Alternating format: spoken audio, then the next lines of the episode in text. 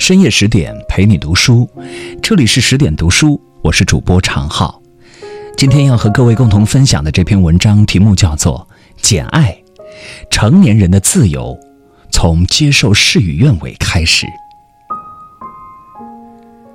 如果你也喜欢今天的文章，欢迎拉到文末帮我们点个再看哦。最近网络上流行一份顶配人生的清单，上面列举了九条标准。概括来说，主要分为三大要素：良好的出身、拼搏的自我和理想的运气。不少人看后恍然，原来我们一直以为的普通平凡，其实是足够幸运。但是如果上天连这份幸运也夺走，你该如何活出自己的顶配人生呢？人生漫漫，道阻且长。如果没有一顾倾城的容颜为你加持，没有书香门户的灵泽为你滋养，没有命运波澜给你一展宏图的机会，仅凭一腔孤勇在困顿中挣扎，你该如何打赢一场逆天改命的翻身仗？读完夏洛蒂·勃朗特的这本《简爱》，也许你能有所感悟。瑞士著名心理学家荣格曾说：“自由不在我们之外，而在我们之内。”的确如此，简爱也在用他的人生经历向我们讲述，一个人真正的自由，不是依赖于倾城面貌、显赫家世这种外物，而是源于这三种内在的智慧：一，自知是灯，照亮前行的路。一场斑疹伤寒。夺走了双亲的生命。十三岁的简爱被李德舅舅收养，成为了寄人篱下的孤儿。雪上加霜的是，一年后，唯一疼爱他的舅舅也暴病而亡，生命夺走了童年中最后一丝光亮。从此，简爱在盖茨海德府备受欺凌，无处哭诉。专横跋扈的表哥欺辱他、虐待他，不是一周三两次。也不是一天一两回，而是经常如此。书中这样描述简爱的恐惧：我的每根神经都怕他，他一走近我身上的每块肌肉都会收缩起来。有一次，简爱躲起来读书，表哥发现后，认为简爱侵犯了他的私有物，便把简爱打得头破血流。简爱痛苦呼救，却无人上前。舅妈李德太太更是将简爱视作眼中钉、肉中刺，即使她每天过得小心翼翼，不敢有丝毫闪失，舅妈也对她非打即骂，从早上骂到下午，从下午骂到晚上。简爱因为被表哥暴打，奋起反抗，舅妈二话不说就把她关进黑漆漆又飘着鬼魂的红房子里。他哭累了，又渐渐被恐惧吞噬，实在受不了，只能拼命摇着门锁呼喊，祈求舅妈可怜他，饶恕他，不然他会死的。仆人不忍开了门，却被舅妈冷冷的呵斥。舅妈骂他讨厌鬼，阴丝丝、贼溜溜的，不耐烦地将他再次推搡进红屋子里，锁上门，堂而皇之地走开了。甚至就连仆人也可以对他随意辱骂，认为他是连仆人都不如的存在。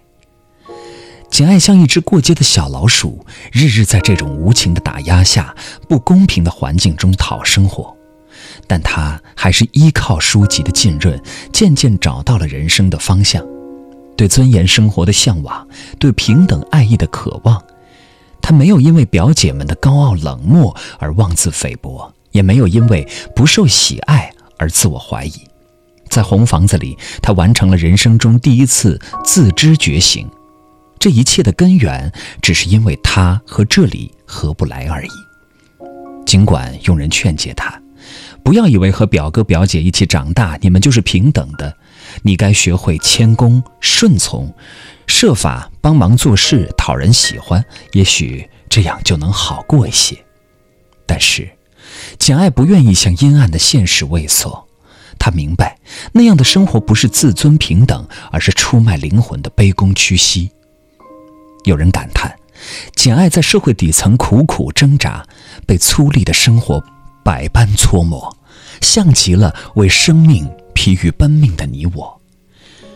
那是熬了几个通宵改进方案被领导一票否决的通红双眼，那是病倒头晕目眩却不敢请假摇摇欲坠的薄弱身体，那是躲在厕所痛哭被裁员却只能抹开眼泪留下的一抹苦笑。罗曼·罗兰曾说：“世界上只有一种英雄主义，那是认清生活真相后依然执着的热爱。万般苦难。”皆是生活，而自知的人总能在短暂的失意中自我疗愈，整装待发，奔向下一段旅程。遵从内心，坚定选择的路。如果说简爱的自知是对尊严生活的向往，对收获平等爱意的渴望，那么终其一生，他的选择都在遵从内心的指引。在经历红房子事件后，简爱选择去洛伍德学校学习，却不想这所公益性学校里一切都充斥着违背人性的节制，令人饥寒交迫的住宿环境、严苛的事务标准、遏制天性的恐吓、奴役思想的言论，一条条因此在疾病中丧失的生命。这样恶劣的环境，简爱还是坚强地活了下来。不仅如此，他还坚持学习法语、绘画、音乐，逐渐成为一个内有涵养、外有修养的人。六年后，简爱将所学的知识转化为外在的本领，成为成为洛伍德学校一名优秀的教师，完成从寄人篱下到自力更生的蜕变。随着谭波尔小姐的离开，简爱平静的内心又重起了波澜。我渴望超越极限的视力，以便我的目光抵达繁华的世界。我渴望掌握比现在更多的实际经验，接触更多与我意气相投的人。一面是得之不易却安稳自足的生活，一面是对心驰神往却充满未知的前路的渴求。几经犹豫，他选择登报打广告，为自己另谋一份生路。也许是冥冥中自有天意，他被聘请到桑菲尔德府做家庭教师，遇到了一生中的挚爱罗切斯特。契合的灵魂让两人越走越近，却又故作矜持地隐藏各自的真心。就在两人冲破阻碍步入婚姻的殿堂时，有人当众揭发了罗切斯特多年来隐藏的真相：他的妻子尚在人世，就被锁在。桑菲尔德的阁楼里，罗切斯特极力解释，当年他在两家的合力欺骗下结婚，根本不知道这个家族的女人有遗传病史。他娶了一个疯子，见人就咬，只能把他锁起来。后来，罗切斯特提出带着简爱去地中海的小岛上隐退，开始新的生活，但是简爱不愿做情妇。一面是难以割舍的爱情，一面是道德与良知的鞭挞。经历痛苦的挣扎后，他选择连夜离开桑菲尔德，舍弃衣食无忧的生活。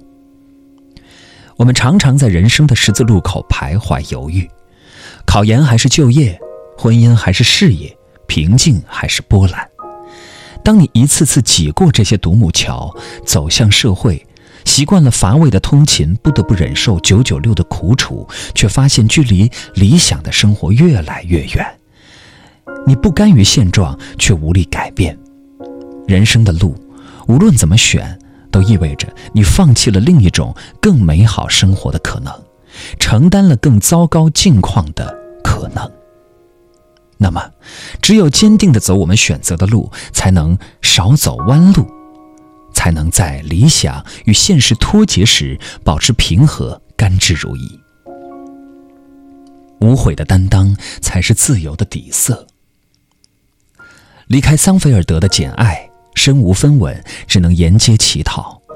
他险些因为饥饿和寒冷失去生命，幸好被救起。而救命恩人居然是他的亲人，素未谋面的表哥圣约翰。他凭借自身的本领谋得乡村教师的职位，通过自己的学识品格赢得所有人的尊重，同时也迎来了表哥圣约翰的追求。比起罗切斯特，圣约翰显然更吸引人。年岁相当，外表俊朗，学识丰富，是一位受人爱戴的牧师。简爱此时也获得两万英镑的遗产，是一个经济自由的小富婆。在圣约翰一次次强烈的求婚攻势下，他逐渐看清，表哥的求婚，并不是出于爱情，而他的爱情始终留在了桑菲尔德。对此，简爱说过这样一段话。他口口声声解释说，他要结婚不是为了他自己，而是为了他的圣职。一生跟一个男人拴在一起，而他只把我当做一件有用的工具，那么不能容忍，不通人情，办不到的。午夜梦回，简爱听到了罗切斯特对他的呼唤，毅然奔赴桑菲尔德，去寻找内心的归属，回到了罗切斯特的身边。而此时的罗切斯特，因为亡妻的一把火，变成一无所有、双目失明、肢体残缺的穷光蛋。见到心上人的那一刻，简爱没有嫌弃，没有恐惧，更没有后悔拒绝了圣约翰。他的心头甚至浮出温存的希望，自己终于可以成为罗切斯特的依靠，他们相互需要，不可分离。纵观简爱的半生，我们不难发现。无论身处何种境地，他一直都在为自己的选择善后，承担自己的责任，无怨无悔。在洛伍德前六年的艰苦岁月里，简爱没有退缩，没有后悔当初选择离开广厦之隐、食可果腹的盖茨海德府，而是丰富自己，学习知识，有了面对未知生活的底气。得知婚姻被骗后，没有歇斯底里后悔付出真心，而是清醒地审视事情的始末，理解罗切斯特的无可奈何。虽然道德的自律让他选择颠沛流离、纯衣骨面，他也能重新活出精彩。面对面目全非的心上人，简爱没有迟疑，选择做他的妻子，成为他的依靠。终于等到罗切斯特的复明。有人说，所谓无悔的担当，其实就是自食其果。面对自己的选择带来的结果，善果你坦然受之，恶果你极力补救，将恶果转化为善果，让生活依照你的志向运行，不被荆棘羁绊，不被巨浪吓退，不被世俗束缚，才能否极泰来，绝处逢生。我们要用一种坚韧平和的心境，找到自己生命的节奏，从此按照这个节奏去生活，于时光清浅处，于岁月安然中，不慌不忙，循序渐进地谱写人生的乐章。年少时读《简爱》，我们心醉神迷于童话般的爱情。多年后，当你真正担起生活，才从中看到了自己的影子，也明悟了自由的深意。人生虽短，苦难很长，可是即便如简爱这样扎根在残垣上，生长在背阴里，也努力烛光，一心向阳。因为自由就是不受外界的干扰，清醒地了解自己，以我之心，据我所愿，找准人生的方向。走自己选择的路，心无旁骛，全神贯注，坚定不移地走下去，坦然面对你的选择，选你所担，担你所选，掌控命运的走向。正如康德所说：“自由不是随心所欲，而是自我主宰。春风得意时，不矜不伐，守心明性；时运不齐时，出力奋发，更续前行。”愿你以后的日子里，无论晴空还是冷雨，坦途还是荆棘，幸福还是痛苦，都能自得其乐。当你学会掌握命运的时候，就是获得终极自由的时候。今天的文章就分享到这里，更多美文，请继续关注十点读书，也欢迎把我们推荐给你的朋友和家人，一起在阅读里成为更好的自己。